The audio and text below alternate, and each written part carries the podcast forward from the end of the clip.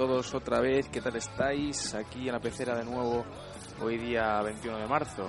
Hoy tenemos eh, otra nueva película para, para comentar. Se nos está mm, monocromatizando el, el- el tema, pero bueno, yo, yo creo que es una, una buena película eh, que me recomendaste tú, Tomás, hace poco para que la comentásemos, que es Gattaca, Correcto. del año Tuve que medio 97. obligar, ¿Qué? que tuve que medio obligar. No, pero no, no, no, no, si la tenía, de hecho, la tenía, tenía pensado verla, pero de hacía ya unos cuantos años, eh, desde el 2000, no sé, 12, 13 o 14, o más, o más, más, sí, que me, me había recomendado Almudena, de cuando estamos en bachiller, o sea, Joder. imagínate, Desde que salió, vamos. eh, pues casi, casi, casi. Sí, de hecho, está entre las, las 100 millones de películas que me recomendó ver eh, Almudena. De hecho, entre ellas está, ¡buf! está hasta el Señor de los Anillos, por ahí por ver. O sea, que imagínate que yo espero que Las veas en uno de, lo- uno de los últimos eh, programas que hagamos quisiera eh, brindarte el honor de que sea única y exclusivamente sobre el Señor de los Anillos, sobre la saga entera Entera. pero Las entera, nueve o sea, horas. entera. No, no, no, no, no, nueve horas no. O sea, y la- o sea las Y partes. las 400 de los libros. No, bueno, a ver. El tiempo físico es el tiempo físico y tiene sus cositas. No, pero sí que me molaría eh, ver versiones extendidas, todo ahí bien en condiciones, HD. Y si es un pequeño guiño, por si acaso las tienes en DVD para que me las dejes para verlas, claro. Que seguramente sea así. ¿No? Y...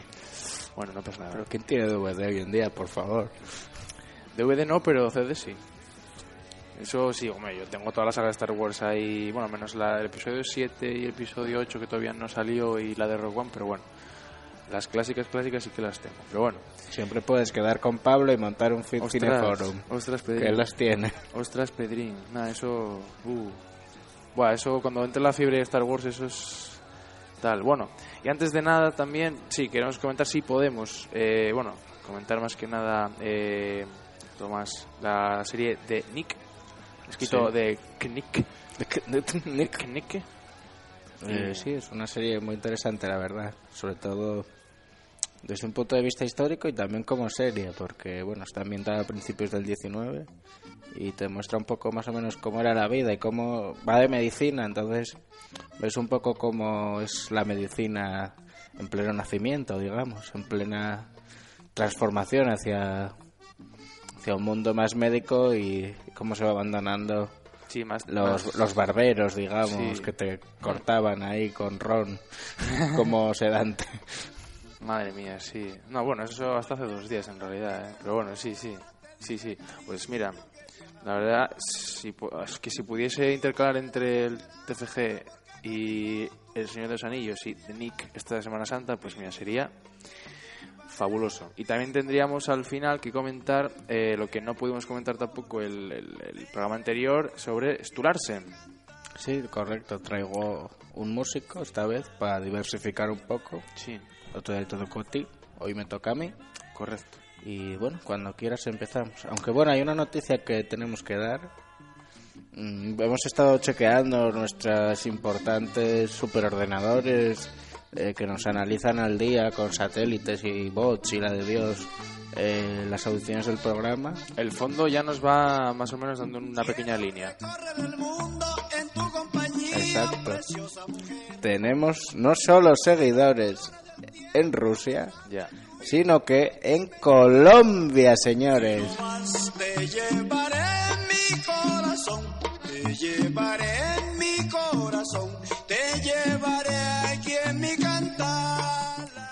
Pues la madre patria. Así es, lo he estado mirando y en cada programa tenemos un por lo menos un 10% o 20 de escuchantes eh, y escuctantas en Colombia. Oye, pues En todos los programas, algo impresionante, estoy muy orgulloso. ni, ni tan mal, ¿eh? Empezamos así y mañana eh, va Cristian a mediar en, en el conflicto. Yo no porque me viene mal, pero Cristian Bueno, seguro que va. Eh, bueno, a ver. Sí, sí, sí, sí, sí. Bueno, a ver, no sé si lo de mediar y eso allí, bueno, tampoco la cosa como picante precisamente, como es un poco un campo de minas, pero bueno, hombre, si pudo Zapatero igual Claro. algo podré yo, hombre. Bueno, ese fue a Venezuela, no a Colombia. Bueno, ya, pero bueno, me refería a Latinoamérica en general, claro. No, no, sí, sí. A ver qué pasa en... ¿Qué está pasando en Colombia? ¿Qué está pasando? ¿Qué está pasando? ¿Qué está pasando en Colombia? Pues bueno, sin más, dejamos de fondo como, como vale, en, en honor a, a nuestros oyentes, oyentas, eh, Transoceánicos. correcto, eh, esta, esta- estas melodías de fondo que además yo creo que, jolines, animan bastante. Está muy bien, aunque para comentar Gattaca y tal, que es un poco como muy futurista y occidental, como tal, bueno, bien, está bien, yo creo que está bien. Nos vale. Bueno, ¿qué te parece una sinopsis general de Gattaca? Venga, pues cuando quieras empiezas. Muy bien, perfecto. Pues eh, Gattaca, eh, película del 97, eh, película que en ciertas partes, bueno, es, es como que al principio te dice como que está en un futuro, no sé cómo se Pseudo distópico, digamos. Sí, es como, como que, no, no sé si decir estas palabras, pero como no tan lejano. Futuro distópico tal, pero no tan lejano, como no muy, muy alejado de lo que hay. Eh, bueno, como siempre vemos los eh, los ordenadores como de Windows Windows 98 y tal, claro que para no sé si pensaban que iban a quedarse así para siempre jamás los tal, pero bueno. Eh, la cosa es que no sé, la ambientación y tal está muy bien y consiste eso en es un una, una familia tradicional, son un hombre y una mujer que van, pues en aquella época, pues van a quieren concebir un hijo y tal, entonces eh, ya, ya, ya, ya, ya- ya tenían a un a un hijo, porque primero había nacido el no recuerdo bien cuál había nacido primero, pero bueno, eh, básicamente la- es una sociedad, para, para plantearlo de manera general, es una sociedad que está eh, estratificada, pero no de manera eh, ideal o ideológica, sino ya asentado en, en- términos genéticos. Es decir, desde que naces, eh, a ti, te, te- te- según tus genes, te determinan eh, si eres de una casta social o de otra. Y así es que se ve en toda la, toda la película, que a ver, no sé si dicen que hay varias clases sociales, pero yo por lo que veo solamente hay dos que son, bueno, menos en esa... Sí, que son los válidos y los no válidos. Que no son como inválidos, sino que simplemente que no son, digamos, la, la élite genética. Entonces, eh, esa- ocurre que, que en esa élite están, están trabajando, eh, que casualmente son prácticamente el 98% son hombres también. No sé si querrá decir algo, si lo hacen a propósito o no que de hecho la, una de las dos mujeres que yo llegué a ver es Uma Thurman, que es una de las protagonistas, muy guay por cierto el papel, y, y entonces ocurre que, que están en, una, en un centro de investigación, eh, que cada día hacen trabajos muy mecánicos, eh, de investigación sobre análisis de, de, de los planetas, de bueno pues de distancias, de trayectorias, etcétera, porque eh, está todo orientado a un viaje que hacen cada 70 años, si no recuerdo mal. Bueno, es una empresa que se llama Gattaca. Bueno, correcto, sí, la gata película. cambia por el nombre de una empresa que se dedica Una empresa en plan SpaceX, pero de un futuro. Bueno, bueno, aún así llevan dentro una serie de, de Y bueno, hay vuelos cada día. Sí, sí, cierto, cierto. Hay vuelos allá, Prácticamente. pero, van, pero van a... Una misión a Titán, que bueno, Sí. el sistema de ventanas es cuando las órbitas se, se ponen en plan ok para hacer el viaje lo más rápido posible, siguiendo estelas estelares, digamos, para...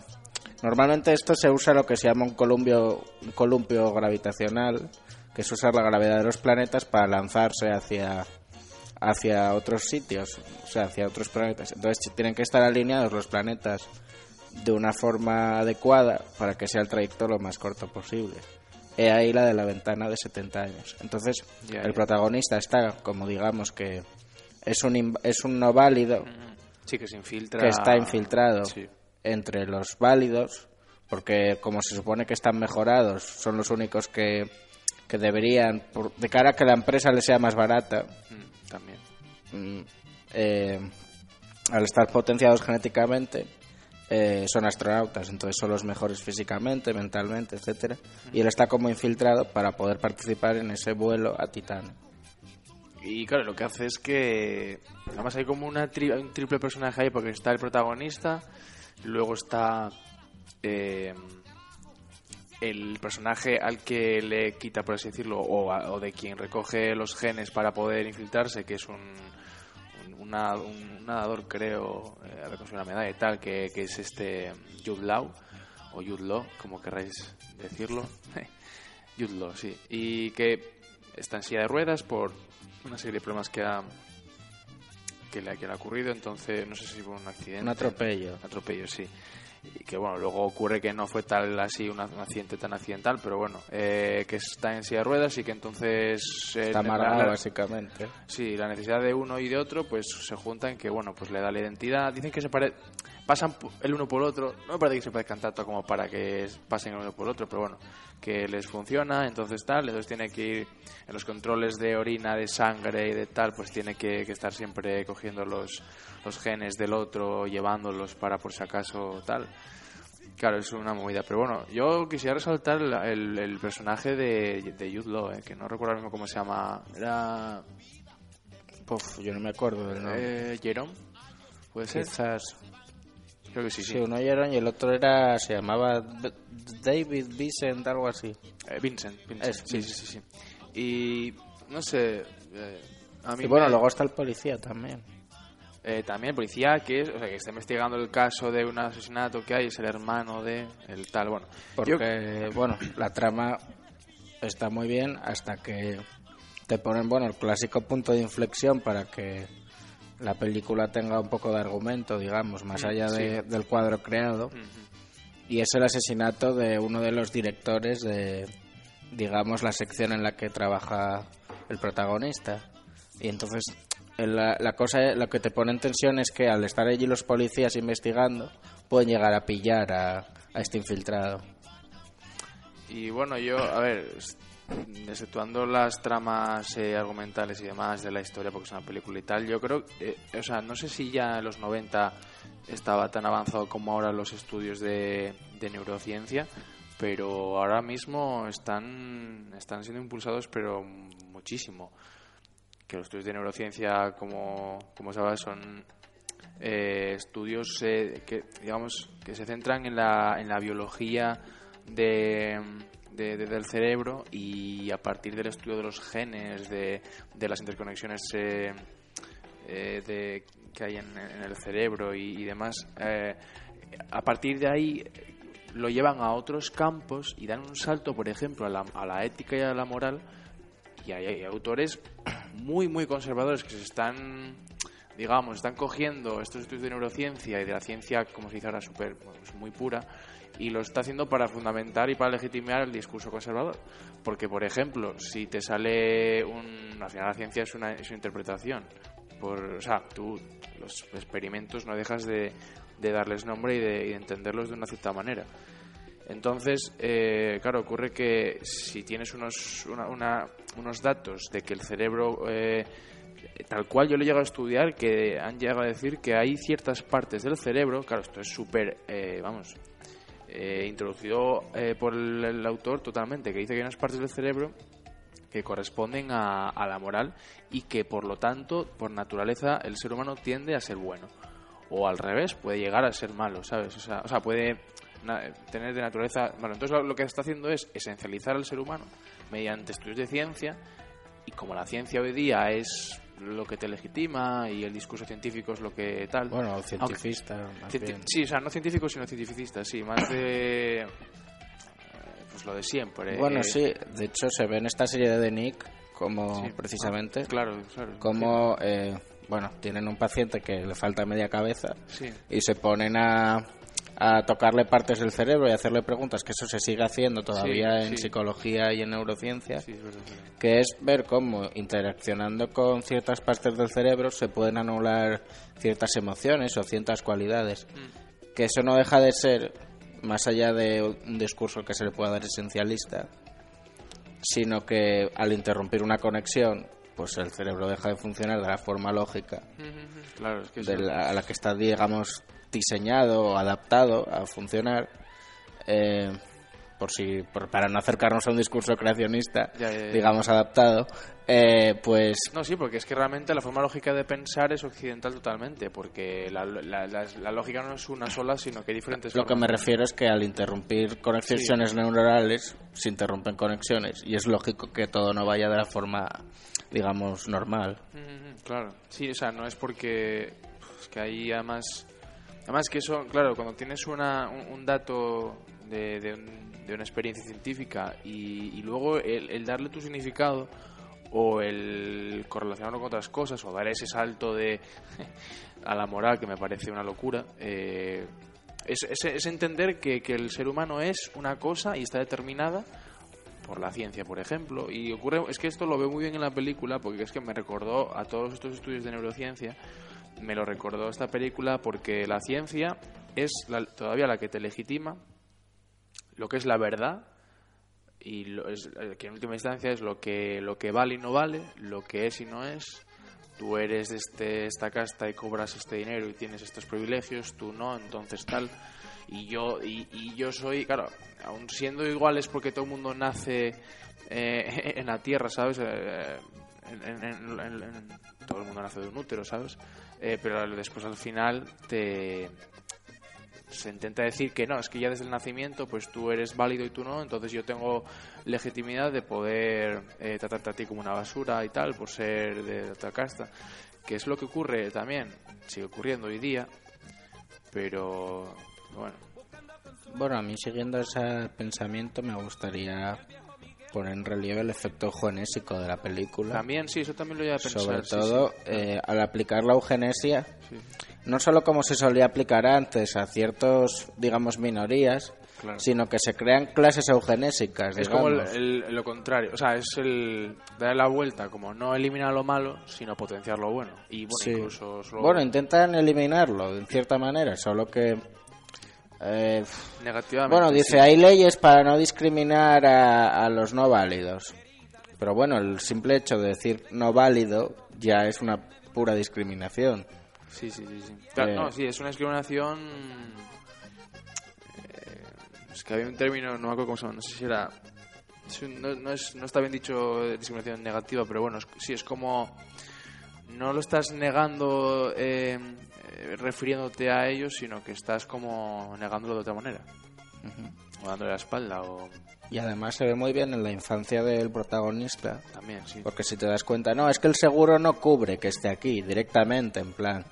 eh, tienes problemas ya de, de esa índole a nivel ya no solo y, bueno tiene su reflejo económico el ser no válido Claro. porque acaban ocupando puestos que eh, que son los que digamos los inválidos como ocurre ahora con los inmigrantes no quieren ejercer como son los de limpieza o saneamiento de ese de ese tipo y, y se les aplican los no válidos porque como total van a morir con 30 años.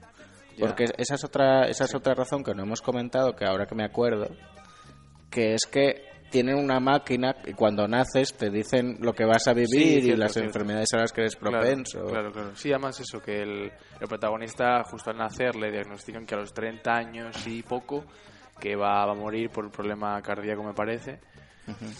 Y al final la casualidad de que no, no ocurre nada. Aunque sí que es verdad que hay algún fallo ahí porque cuando tiene que hacer unas pruebas para, para el viaje espacial y tal, tiene como algún fallo ahí cardíaco, pero bueno, no nada, nada grave. Pero sí, sí. Y es que también voy a decir una cosa que se me acaba de olvidar ahora mismo. Pero así para, para acabar un poco. eh, no sé, la película me parece muy buena. Me parece que, que no es el topicazo de. No es, no es una película como. No sé, me parece. Me, me ha parecido mm, más. Bueno, más buena, pero me ha gustado más que, por ejemplo, Ex Machina. Sí a mí es que es Machina no me termina de de gustar yo creo que se le dieron más prioridad a lo que es el desarrollo de que quede guay el robot Sí, a Sí, que también. el guion tenga profundidad Sí, porque de hecho es muy... eh, Creo que tiene más, más cabida este tipo de tal que... No sé, es que el tipo de ex machina me recuerda un poco a la piel que habitó No, no es, la Creo- piel, no es la piel que habito. O algo así, es que no sé. No, no llego a verla, no llego a verla. pues es, me recuerda algo así parecido, la creación. Sí, es que trata... A ver, ya por. O sea, ya Ex Machina es el Deus Ex Machina, se llama, ¿no? Ujú. No, es ex machina solo, pero. No, pero sí, digo, vendría el- de allí, sí. Pero sí, también el del Deus Ex Machina. Así que bueno, es al final el... Creo que va re- referido al... a- joder, antes en la, en la Grecia antigua no, no se tenía un concepto de, de creación como tal. Sino de fabricación, que es diferente, que es lo que se tiende a, a decir aquí en esta película, en la Gataca precisamente, dicen, ah, es que son, sois o tal, o somos, lo que hacemos es fabricar seres humanos. Que cuando fabricas es, pues bueno, coges genes y coges datos y coges eh, biología, tú la coges y la, digamos, conjuntas y tal, y ya te sale. Sí, es que siguiendo ese pensamiento, el pensamiento mítico griego Hmm. Es- son dioses creadores. Ellos cogen arcilla o lo que sea y crean. Eso es fabricación, no es creación. Eso, a eso me refiero, creación como fabricación. Eso, sí. Ellos crean y moldean al ser humano. eh, de hecho, crean a sus propios hijos. Eh, desde el punto de vista de género, eh, hay un intento po- de los dioses masculinos por crear eh, dioses masculinos a su vez sin tener que recurrir a las mujeres, porque como son altamente eh, son altamente machistas, eh, quieren no tener que, que o sea, quieren deshacerse de las mujeres Sí, sí, sí. Sí, de que hecho, para ellos solo son reproductoras, creando eh, ellos mismos, fabricando seres que les puedan que les puedan eh, sustituir luego en la siguiente generación. Es que no, o sea, y de hecho, joder, ya más, más explícitamente, no sé si era Platón, bueno, Sócrates en boca de, Platón, al revés. Sí, Sócrates en boca, no, Platón en boca de Sócrates, eso. Hablando de, de, que, bueno, eh, sí, que la mujer, que, bueno, sí, que tiene una mera función reproductiva y que, de, de hecho, es que era como, eh, es el campo, lo que antes, antes te comentaba fuera de micro, precisamente, lo de la diferencia que tenían en la antigua Grecia entre bios y zon, que es la vida natural, la vida pues de la reproducción, de, de los eh, ins- instintos y tal, y la vida política, que es la vida pública, la vida donde tú eres un hombre, que es básicamente la diferencia entre público y privado, pues precisamente decían eso, que la mujer estaba en el, en el mundo de lo público, perdón, de lo, de lo privado, en el mundo de, lo natural, la vida natural, el, el bios, y luego el hombre era el, el zoón, que es el que se ocupaba de la política, de, la- de debatir y tal. Entonces está ahí esa, esa diferencia. Y, y no sé por qué esto iba con lo de la, la creación. Ah, sí, eso, que, que, era básicamente para, para crear, eh, para, para, para básicamente factor, o sea, eh, en términos reproductivos era lo único para lo que valían las mujeres en esa época y, y luego eso, que en, que en Grecia había esa diferencia entre fabricar y crear y que luego ya con el cristianismo y solo a partir del cristianismo es Dios la- el único que puede eh, crear ex nihilo, o sea, crear a partir de la nada. Y eso es, yo creo, eh, la diferencia. Se puede. Yo lo ligo un poco el, el- el- el fabricar, fabricación con, con esta película, que creo que es mucho más actual, porque nada se crea realmente de la nada, o nada se entiende como algo aislado. Y el creatio del, de Ex Machina, que puede ser otra buena película para, para comentar, y ya me callo. Y bueno, yo como apunte final diría que, bueno, aparte del interés subyacente en las clases de la película y También, tal, tam- sí, eso, claro. por ve- supuesto. vemos un nuevo, un nuevo tipo de capitalismo, porque rompe con la visión protestante del hombre hecho a sí mismo y te da la visión de que si no eres válido, nunca vas a ser válido, lo cual es completamente eh, diferente a la, a la idea capitalista de hazte a ti mismo y, ganarás y te harás rico y, tendrá- y triunfarás si te esfuerzas. En cambio, en esta nueva visión, eh, digamos, el discurso del, del, del liberalismo clásico y del neoliberalismo queda interrumpido y solo los válidos son siempre válidos. Y si caen, eh, Es que, yo- es que yo creo que trata Es una mucho- reinterpretación. Es, es como intentar eliminar el, el azar. Sí. O intentar eliminar lo... lo- intentar eh, todavía fundarse sobre lo más... Bueno, o sea, como fundirse con, con lo más probable, con lo más matemático, con lo más calculado, porque lo que hace es que cada persona lo hace... O sea, ya no solamente una cifra como hoy día, sino que es una cifra probabilística, pero llevada al máximo. O sea, es Cada persona es calculable en aquello a lo que puede llegar o no llegar a ser. Entonces, sabiendo hasta dónde tú estás o no, en este sitio o en otro, si eres incluso por tus características emocionales, eh, ya veías tú que uno de los de los segundos eh, o sea, estaba primero el, general, por así decirlo, de la investigación de un asesinato que hay en la película, que es el hermano del prota, bueno, que es- tiene una capacidad de, de- de disciplina muy, muy, muy fuerte, de mando muy fuerte, y luego tiene a otro que, que es como el segundo investigador, o sea, como que está en un rango más inferior, y por con una mera mirada del, del, del jefe al, al segundo, eh, es que ya ni titubea, ya cambia de, de- de cara y dice, de acuerdo jefe, eh, hago esto. O sea, que también... Que si te das cuenta es calvo y eso nos dice, como no queriéndonos decir, que es inválido. Ah, también, claro. y sí, que del pelo, sí. siendo normalmente en nuestro mundo, por, por aspecto, edad Sí. y tal, sería super- el superior de- del que es más joven, Sí, claro, claro. sin embargo en ese nuevo mundo Es al revés. Sí, sí, sí, sí. Sí, también eso de potenciar que las edades más tal son, eh, los 30 son como lo más top y luego a partir de una decadencia, sí, sí. Sí, lo del pelo también está bien. Bueno, tenemos pocos minutos para comentar de Nick. O si bueno, quieres ya... Yo creo que le podemos dedicar a la tercera temporada, Correcto. porque este se, se acaba ya. Esto es el final ya de, de la Volvemos en 15 días. No, más, más, más. No, no, la semana que viene ya no podemos porque tenemos unas movidas de las mm, prácticas y... Y porque esto chapa. y ya sí, pues ya rumiáis esta película, la veis, hacéis lo que os haga de las narices y ya, pues mira, feliz Semana Santa eh, de nuestro Señor, Jesucristo, Jesucristo, Salvador de la humanidad, Redentor, etcétera. etcétera, etcétera. Y, y bueno, pues ahora os dejamos con, con el, el- el cantante que, que ha traído hoy Tomás. Sí. Bueno, primero Eh, Tú lo que es un poquitín así para... Mm, Sí, voy a hablar de Para Stu Larsen, que es así folk. Es un folk así un poco popero, digamos, un poco tristón, no es no es Johnny Cash. Pero bueno, me gusta y además tiene su rollito porque el tipo es australiano y bueno, es así un poco alternativo y tal. Un poco indie. Y sí, un tanto indie. Y se ha dedicado básicamente a un día se hartó, cogió la guitarra y se fue a dar a, a- a caminar, a ver mundo. O sea, un Into the Wild, pero haciéndose famoso. Bueno, sin, sin morirse. Sin morirse, exactamente. Y sin esa idea de me voy a ir ahí a morirme en, un, en la Siberia profunda, en Canadá. Eh, mira, he reventado otra película. A ver, hombre, eso también... Al final se muere, por si no ha quedado claro. A ver, también parte de que es una historia real, entonces Sí. tampoco hay mucho spoiler que hacer. El spoiler ya se ha dado Ya. ya. antes de que fuese la película. Antes de que fuese posible hacer un spoiler ya era real. Bueno, ya de todas maneras, en el minuto uno dices, va a morir.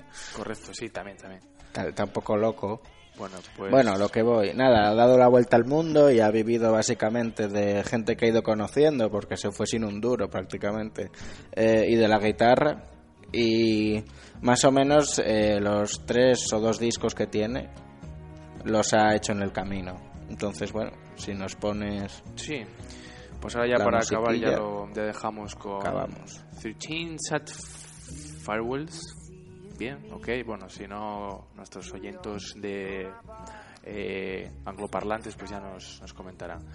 Pues nada, hasta aquí la temporada 2. Eh, gentecillas de la pecera. Eh, otro saludo, como siempre, a- y recuerdos a, a Adri, que esperemos que pueda estar para esta tercera temporada y si no, pues... Al eh, menos venir a vernos un día. Sí, a ver si, si tiene tiempo físico, hombre. Y nada, pues a seguir con estudios, con, con la vida y a ver qué tal nos va en la vuelta en la tercera temporada, que nos traen los eh, semanas anteros. Ujú. Bueno, Así que nada, pues bueno. yo me despido. Así que Hasta nada, luego. Hasta otra.